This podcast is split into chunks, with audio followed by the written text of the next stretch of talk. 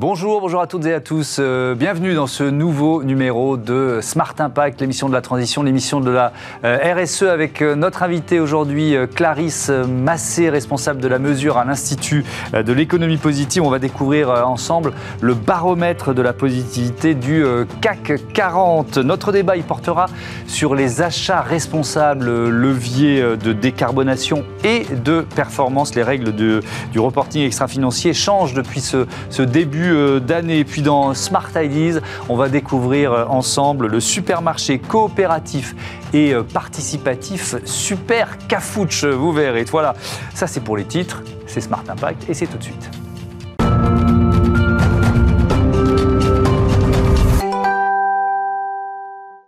Bonjour Clarisse Massé, bienvenue. Vous êtes euh, donc euh, responsable de la mesure à l'Institut de l'économie euh, positive qu'il faut présenter pour, pour démarrer. C'est quoi cet institut? Alors c'est un institut qui a été cofondé par Jacques Attali et par Audrey Tcherkov. Et nous sommes à la fois un think tank et un do tank. C'est-à-dire que nous passons à l'action concrète. Nous avons notamment développé des outils de mesure pour aider tous les acteurs de la société acteurs publics et acteurs privés, à s'engager concrètement en faveur d'une transition positive. Mmh. Donc nous travaillons beaucoup avec euh, le monde du secteur privé, les entreprises, et aussi avec le monde du secteur public. Euh, Ça veut dire quoi Des gouvernements, exactement, des institutions euh, avec les villes, les départements, les régions et aussi avec les gouvernements. Et puis, à côté de, ces missions d'accompagnement, nous avons aussi créé tout un pôle qui est dédié à de la RD, avec la publication d'études et de rapports. Et, euh, en effet, nous avons euh, euh, publié début décembre notre nouvelle étude, le baromètre de la positivité des entreprises du CAC 40. Oui, qu'on va détailler ensemble. Mais, mais juste, c'est quoi pour vous l'économie positive? Ça veut dire quoi? Parce qu'ici, on, on parle d'impact, c'est la décarbonation, c'est la RSE, donc responsabilité sociale, sociétale, environnementale. Tout ça, ça rentre dans ce que vous appelez l'économie positive? Exactement. L'économie positive, c'est prendre en compte la durabilité à trois niveaux.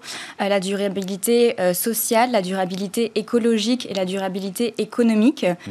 Euh, et c'est surtout aussi prendre en compte l'intérêt des générations futures et, et, la vision de long terme dans les processus de décision. Alors ce baromètre euh, de la positivité du CAC 40, euh, comment il est réalisé déjà avant d'en découvrir les résultats? C'est quoi le Parce que euh, voilà, vous faites un classement des entreprises qui est très regardé. Donc comment il est réalisé Qui contrôle aussi qui, qui le valide d'une certaine façon?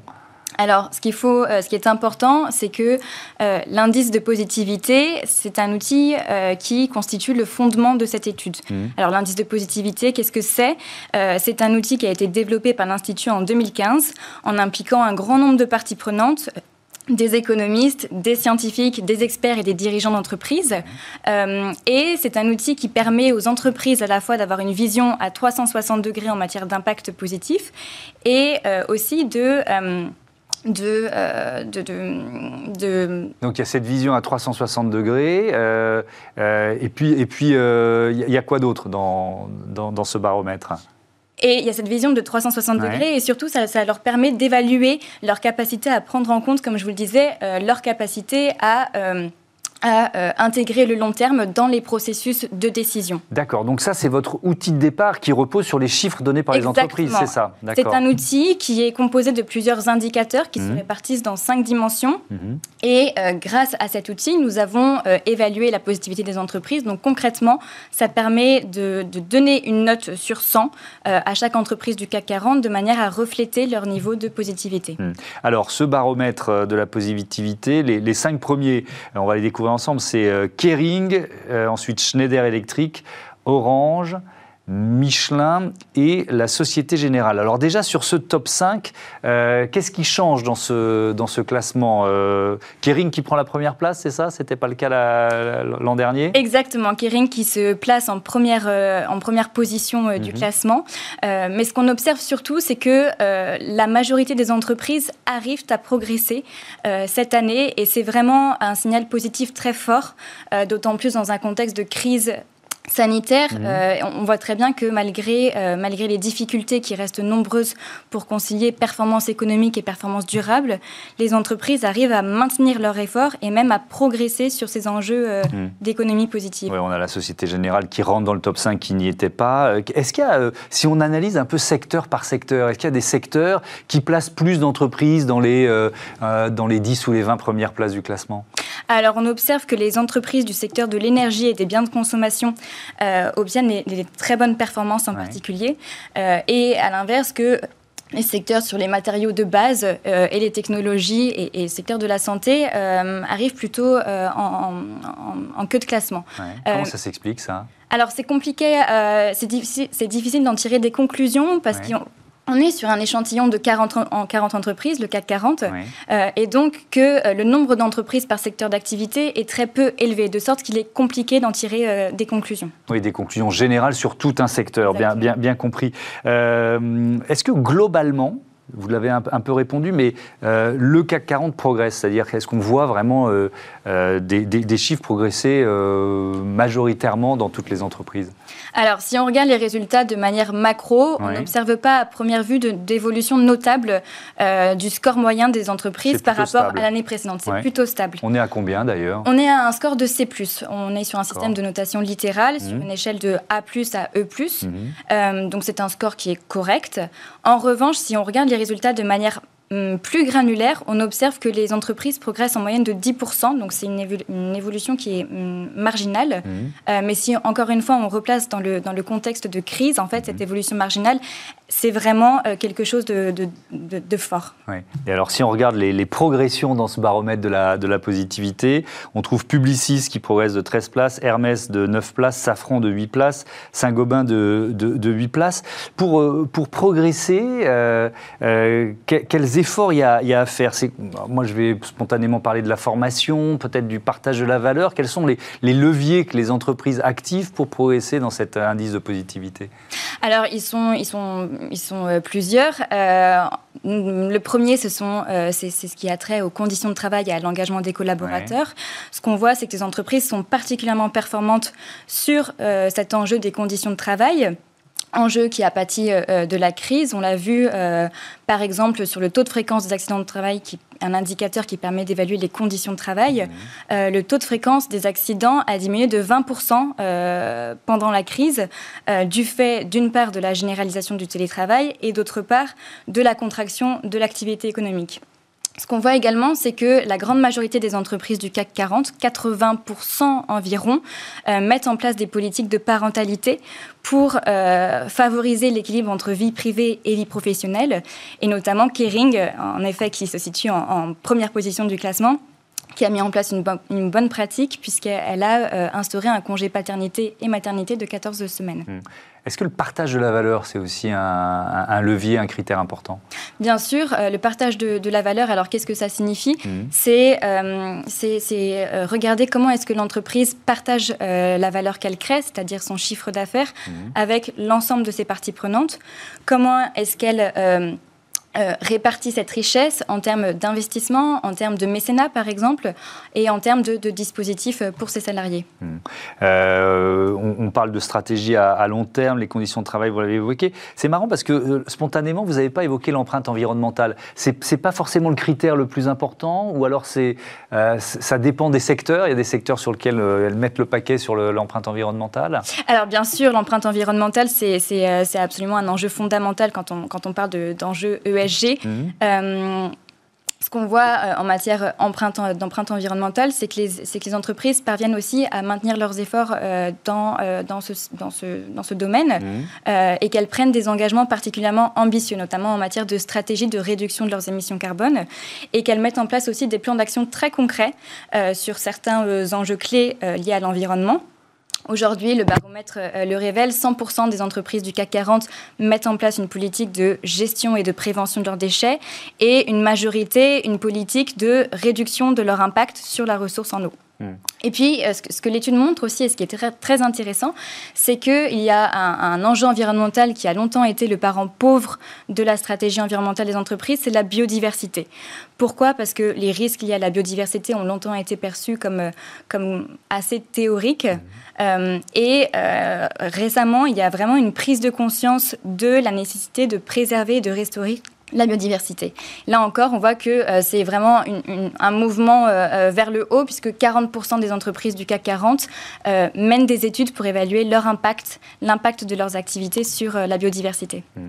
Merci beaucoup, merci Clarisse Massé d'être venue nous présenter ce baromètre de la positivité du CAC 40 réalisé comme tous les ans par l'Institut de l'économie positive. On passe tout de suite à notre débat et on va parler d'un levier qui est majeur en termes de, bilan euh, RSE ou ESG, euh, e ce sont les achats euh, responsables. Tout de suite, notre débat Smart Impact.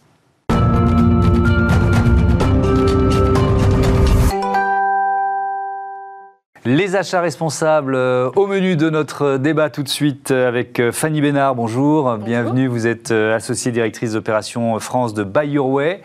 À vos côtés, Sabine Jean. Bonjour, bienvenue à vous aussi. Vous êtes la fondatrice de, de Alab. C'est quoi Buy Your Way?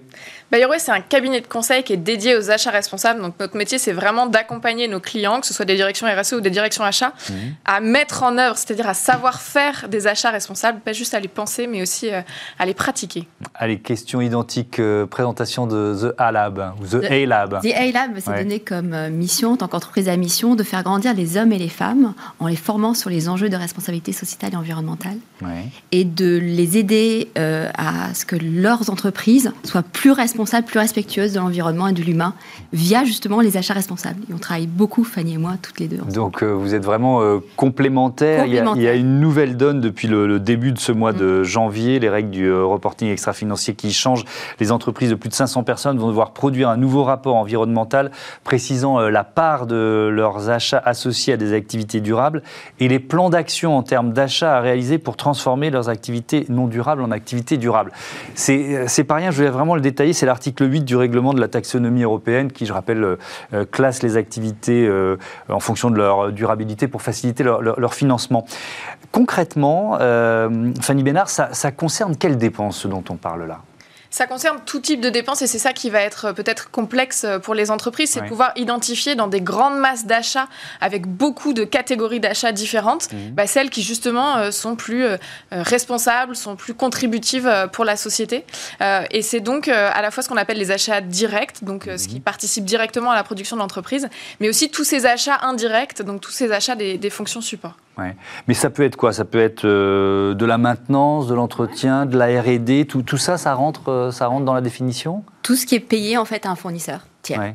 D'accord. Quel que soit le, métier. Ouais. Alors, ce qui est intéressant, c'est l'état de, de préparation peut-être des, euh, euh, des, chefs d'entreprise ou des cadres dirigeants face à, ces enjeux vous, vous, diriez quoi si, vous deviez les placer sur un curseur de 1 à 10, Fanny Bénard? Bah, Là, en fait, on touche de plus en plus de plus petites entreprises que celles qu'on touchait avant euh, avec mm. ces règles de reporting.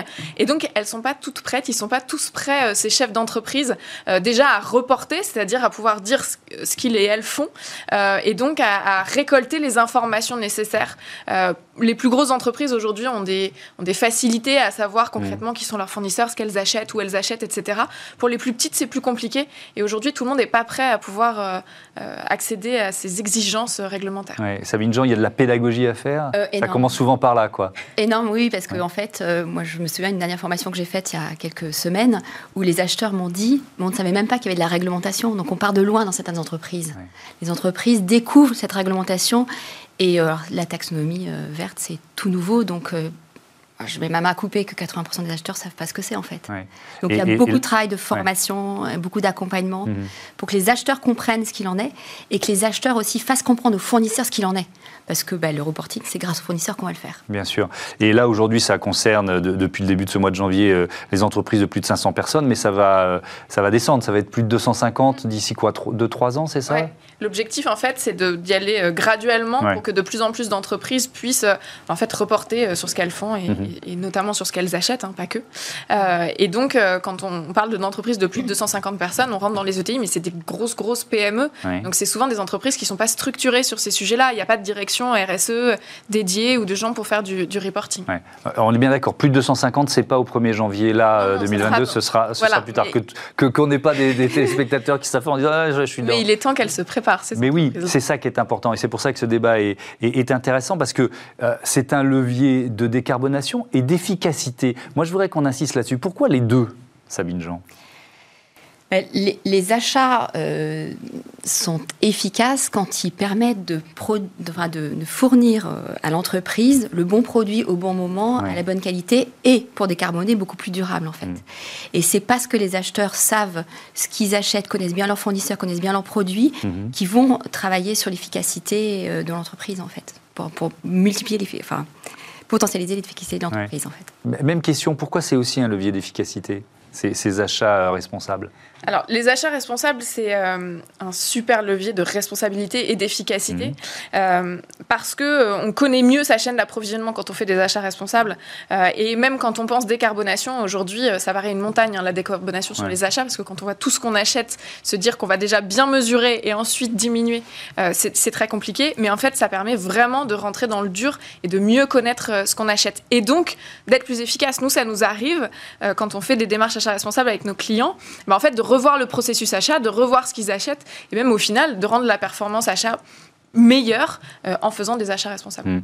Euh, qui doit s'en emparer dans l'entreprise? C'est le service achat par définition, ça semble une évidence, mais est-ce que c'est -ce forcément une évidence d'ailleurs? Il faut qu'il y ait un engagement déjà très fort de la direction, c'est vachement important. Hmm. Parce qu'en fait, euh, ça doit être un projet d'entreprise et la direction achat s'en empare, mais s'en empare avec les autres services.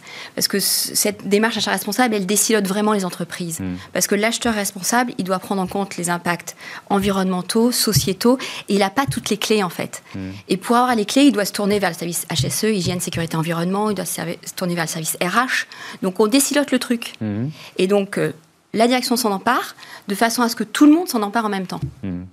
Euh, c'est un défi aussi en matière de, règles de compliance, de règles de conformité. Ça, c'est un élément important à, prendre en compte parce qu'on disait euh, qu'il y avait une méconnaissance souvent des règlements, euh, mm. donc un risque pour l'entreprise aussi. Peut-être que vous voulez répondre à, ça, Sabine Jean. Oui, le, risque, il est, il est, fort. Il y a des entreprises qui ont, été au procès mm. par rapport à la non-compliance. Euh, mais pas que, en fait. Je pense que la compliance est une chose, mais après, c'est une vraie, véritable création de valeur pour l'entreprise, en fait. Mm. Je pense que dans le passé, on a vu les achats responsables comme une démarche plutôt compliance uniquement. C'est bien, c'est pas hyper motivant pour les équipes achats. Moi, je pense que maintenant, l'accompagnement qu'on fait euh, euh, l'une ou l'autre, on est à peu près sur le même esprit, c'est de dire aux gens, mais c'est une façon de créer de la valeur pour le client. Ça veut dire quoi créer de la valeur? Ça veut dire que le client va vouloir payer plus, le produit plus cher, mhm. va vouloir acheter plus en fait. Et ça, c'est vertueux pour l'entreprise, parce que l'entreprise va développer son chiffre d'affaires et va euh, développer sa marge en fait. Vous Moi, travaillez... je suis sur une approche. Euh, voilà. Fanny Bénard, vous travaillez sur euh, quelle taille d'entreprise en fait euh, c'est, ça, ça, peut même concerner des, des, des PME ou des peut-être pas des TPE, mais des petites, des petites entreprises Même des TPE. En fait, on, on, a vu une évolution dans le sujet des achats responsables. On avait depuis euh, longtemps plutôt des grosses entreprises, notamment sur les sujets de compliance, hein, puisque la réglementation est venue euh, mm. obliger les plus grosses entreprises d'abord à mettre en place euh, ce type de démarche. Et en fait, en cascade, puisqu'en fait, ces grosses entreprises-là, elles ont des fournisseurs, elles demandent à leurs fournisseurs de mettre en place des démarches. Et donc, de plus en plus, aujourd'hui, on a des ETI, on a des PME, et on accompagne aussi chez Bayerway des TPE, des startups, même dans la façon dont elles peuvent penser les achats responsables dès leur création, dès leur naissance. Donc, en fait, on a vraiment une évolution de très grandes entreprises qui sont toujours là, mais de mhm. plus en plus des ETI, des PME et même des toutes petites entreprises. Ça veut dire que vous voyez de plus en plus de startups qui, euh, de, voilà, dès le départ, se disent il faut qu'on intègre cette, cette donnée. C'est dans leur modèle économique, peut-être même dans leur, euh, dans leur mission ou dans leur raison d'être. En fait, de plus en plus d'entreprises quand elles se créent, elles se posent la question de leur responsabilité. Et les jeunes créateurs d'entreprises aujourd'hui sont responsables de plus en plus dans mm. leur euh, façon d'imaginer leur boîte. et ce qui est intéressant, c'est qu'en fait, de plus en plus, ils pensent à la valeur client et ils pensent à ce que le client va leur demander en matière de responsabilité et notamment en matière d'approvisionnement. Là, on a discuté par exemple avec une entreprise qui se crée, qui fait des néons de décoration. Mhm. En fait, ces néons viennent de Chine. Ils s'interrogent sur bah, où c'est fabriqué, comment c'est fabriqué, qui sont les ouvriers derrière les néons que j'achète, alors que ça, une entreprise fait 3-4 personnes aujourd'hui. Il mhm. faut peut-être rappeler ce qu'est le devoir de vigilance si on fait un peu de pédagogie dans, dans ce débat. C'est quoi le devoir de vigilance, Sabine Jean? En fait, on prend en compte le fait que, on doit prendre en compte le fait qu'une entreprise, plus elle est grande, plus elle a un pouvoir d'influence mmh. sur ses sous-traitants, sous sa chaîne d'appro. Et ce que dit le devoir de vigilance, c'est que l'entreprise multinationale, en France, c'est 5000 personnes minimum, doit euh, prendre en compte euh, dans sa sphère d'influence les atteintes graves. Le mot grave est vachement important, mmh. aux droits humains ou à l'environnement. Et donc, on doit cartographier euh, sa chaîne d'appro pour savoir où est-ce qu'il y a des risques d'atteinte grave aux droits humains et à l'environnement. Ce qui, est, ce qui est, alors là, quand vous le dites, c'est simple, sauf que à réaliser, c'est beaucoup plus compliqué. oui, parce à réaliser, c'est beaucoup plus compliqué. il y a beaucoup d'intermédiaires pour remonter à, l'origine du produit. Quoi. Exactement. Et après, ce qu'on ne demande pas, Enfin, il faut aussi la sphère d'influence. Plus mm. l'entreprise est grande, plus elle est grande. Et c'est une question d'aller de, de, en cascade, en fait. On commence déjà à voir ce qu'il y a au rang 1. Donc le rang qui paye, à qui on paye euh, les factures, le rang 2 et puis les rangs suivants en fait. Il y a une certaine humilité aussi toujours dans la RSE. En fait, on ne va pas tout faire du premier coup, on est sur les principes d'amélioration continue. Mhm. Donc humilité, amélioration continue, c'est deux grands principes.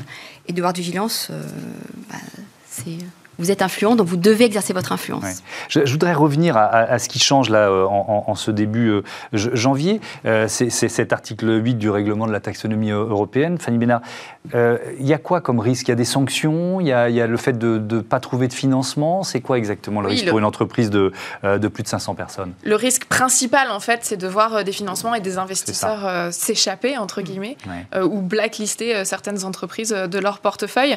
Et ça, ça peut vraiment mettre en risque, au au-delà de, sujet conformité, mais en fait la pérennité de l'entreprise et sa capacité à se développer et à investir. Et euh, les sujets euh, d'investissement socialement responsable, ils sont pas récents, mais l'intérêt vraiment de la réglementation et de la taxonomie, c'est justement de dire à partir de maintenant, ça devient réglementaire, on se pose vraiment ces questions, on est obligé de donner ces informations.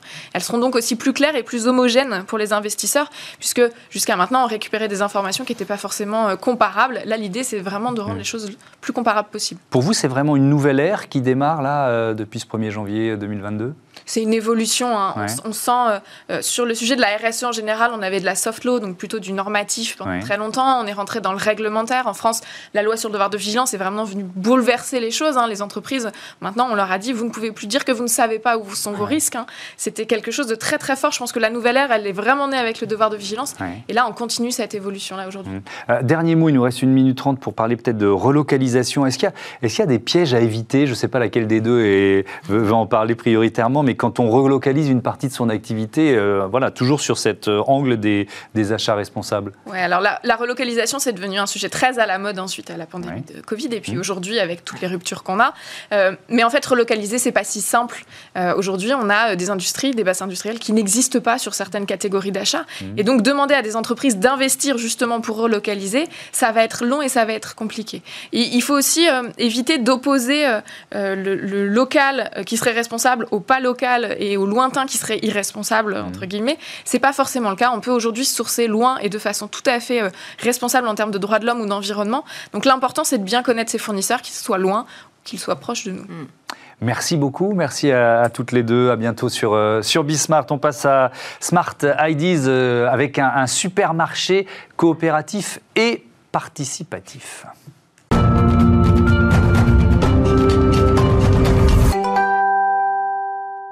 Super Cafouche, c'est le nom de ce supermarché coopératif et participatif. Bonjour Lucien Salle. Bonjour monsieur. Bienvenue, vous êtes euh, représentant de Super Cafouche. Déjà, ça veut dire quoi Cafouche? Alors, le Cafouche, euh, au-delà du jeu de mots avec l'homophonie avec Carrefour, qu'on appelle familièrement Carouf, renvoie l'idée d'un placard, un peu d'un débarras d'une zone.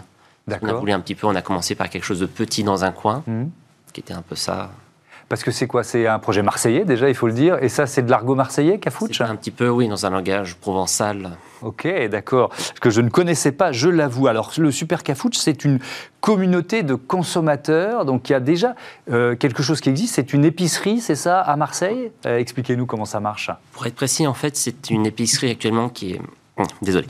On a actuellement, en fait, une coopérative on se regroupe l'idée autour d'une structure donc coopérative et participative. Mhm. Nous sommes tous, nous avons tous des parts dans l'établissement et nous donnons de notre temps, trois heures par mois, pour faire des créneaux à la caisse, à l'achalandage, à l'arrivée des marchandises. Et en fait, notre idée de, était de créer, enfin, comme tous ces projets coopératifs, c'est l'idée de consommateurs qui se réunissent pour prendre en main leur alimentation, leur façon de consommer, de façon plus responsable, moins coûteuse en énergie, par exemple. Hmm. Donc ça, c'est le point de départ, c'est une épicerie, euh, et, c'est en train de grandir, parce que vous allez créer euh, euh, un supermarché. qu'est-ce que ça suppose déjà en termes de, de recrutement? Parce qu'aujourd'hui, vous êtes combien? Actuellement, nous sommes 700. Et il faudrait que vous soyez combien pour pouvoir créer ce supermarché, en fait? Pour le passage, en fait, de notre épicerie test, qu'on appelle le mini Cafouche, au magasin Super Cafouche, on sera à peu près sur 650 mètres carrés, dont 400 dédiés à la vente. Actuellement, on estime qu'il nous faut être 1000 au lancement au printemps, sans employés. Ce qui est là où euh, on se différencie de beaucoup des schémas classiques, c'est que c'est des structures qui sont sans salariés généralement ce sont les consommateurs membres de la communauté qui, euh, qui, font, le, qui font le travail, en fait. C'est ça, hein, ce que vous avez expliqué. Après, il y en a certains qui font le choix de s'impliquer plus à travers mhm. des branches de gestion de l'approvisionnement, de la confidence, de la compta. Après, il y a des choses, bien entendu, avec la taille, il va falloir des gens permanents. Donc, il y a un projet d'avoir des employés. Je crois que nous visons d'en avoir entre 3 ou 5. Par exemple, la Louvre à Paris, qui est le premier supermarché coopératif de ce type en France, a environ 17 employés, mais eux, ils sont 3000 collaborateurs. D'accord. Ça, c'était votre, votre modèle de départ ou c'est de là qu'est venue l'idée, en quelque sorte?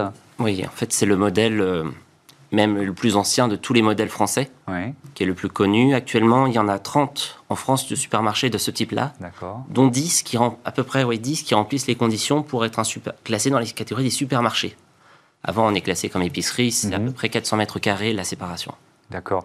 Et euh, donc ça suppose quoi? Parce que vous nous l'avez dit, ça suppose de la part des consommateurs qui sont membres de la communauté de, euh, de donner de leur euh, temps. Qu'est-ce qu'ils récupèrent en, retour, en quelque sorte, au-delà de, du fait de participer à un projet comme, comme celui-là? Qu'est-ce que ça a comme avantage? Qu'est-ce que ça apporte comme avantage? Le principal retour, en fait, c'est surtout la mamie sur ce que nous consommons. Parce que ce sont nous qui sommes garants en fait, de ce qui est consommé, de ce qui est présent dans le supermarché. Je ne saurais pas vous dire le nombre de références qu'on a à ce jour. Mais en fait aussi, là où on se différencie de la consommation, grande consommation classique, c'est au niveau de notre marge. Parce que nous avons une marge fixe à 23%. La Louve, je crois que, par exemple, sont à 20%. Ça peut paraître beaucoup, mais en fait, c'est fixe sur tous les produits, sachant que dans la grande distribution, c'est très variable sur tous les produits. Ça va être, et sur le bio, là où il y a des marges, on est clairement en dessous de ce qui se fait au sein de la grande consommation. Donc vous maîtrisez ce que vous euh, consommez. Est-ce que euh, ça existe ailleurs dans le, dans le monde aussi? Et, est-ce qu'on sait, la question va de pair, parce qu'il faut regarder un peu ce qui s'est fait ailleurs, si c'est rentable, si ça marche bien quoi? Alors, la question de la rentabilité, ça fait longtemps qu'on l'a, puisqu'en fait, euh, c'est un modèle qui date du 19e siècle, qui était conçu par des ouvriers britanniques. Et actuellement, le, le, parangon est à New York, qui s'appelle le Park, Park Slope Food Coop. Oui qui compte lui plus de 17 000 coopérateurs, a un chiffre d'affaires de 60 millions de dollars et se trouve à New York. D'accord. Donc la rentabilité, elle existe, elle a été prouvée. Elle est prouvée. Après, il y a des projets qui ont échoué parce que c'est une locomotive humaine. Elle a besoin de bras, elle a besoin d'une motivation. On a un fonctionnement associatif, participatif. On a besoin des gens. Après, par exemple, la Louvre, à Paris, ils ont même une liste d'attente pour devenir coopérateurs. Ouais. Et c'est pour ça, j'imagine, que vous êtes passé par euh, la phase de l'épicerie test pour d'abord poser les, euh, euh, on va dire, les fondations de ce supermarché. Merci beaucoup, Lucien Salle, d'être venu présenter le super cafouche de Marseille. Voilà, c'est la fin de cette émission. Je vous donne rendez-vous demain, évidemment, sur Bismart. Et je voudrais remercier Joséphine Dacoury à la production et à la programmation, assistée aujourd'hui de Carla Perruchon, Hector Amblot à la réalisation et Alexandre Larochelle au son. Salut à toutes et à tous. Bonne journée.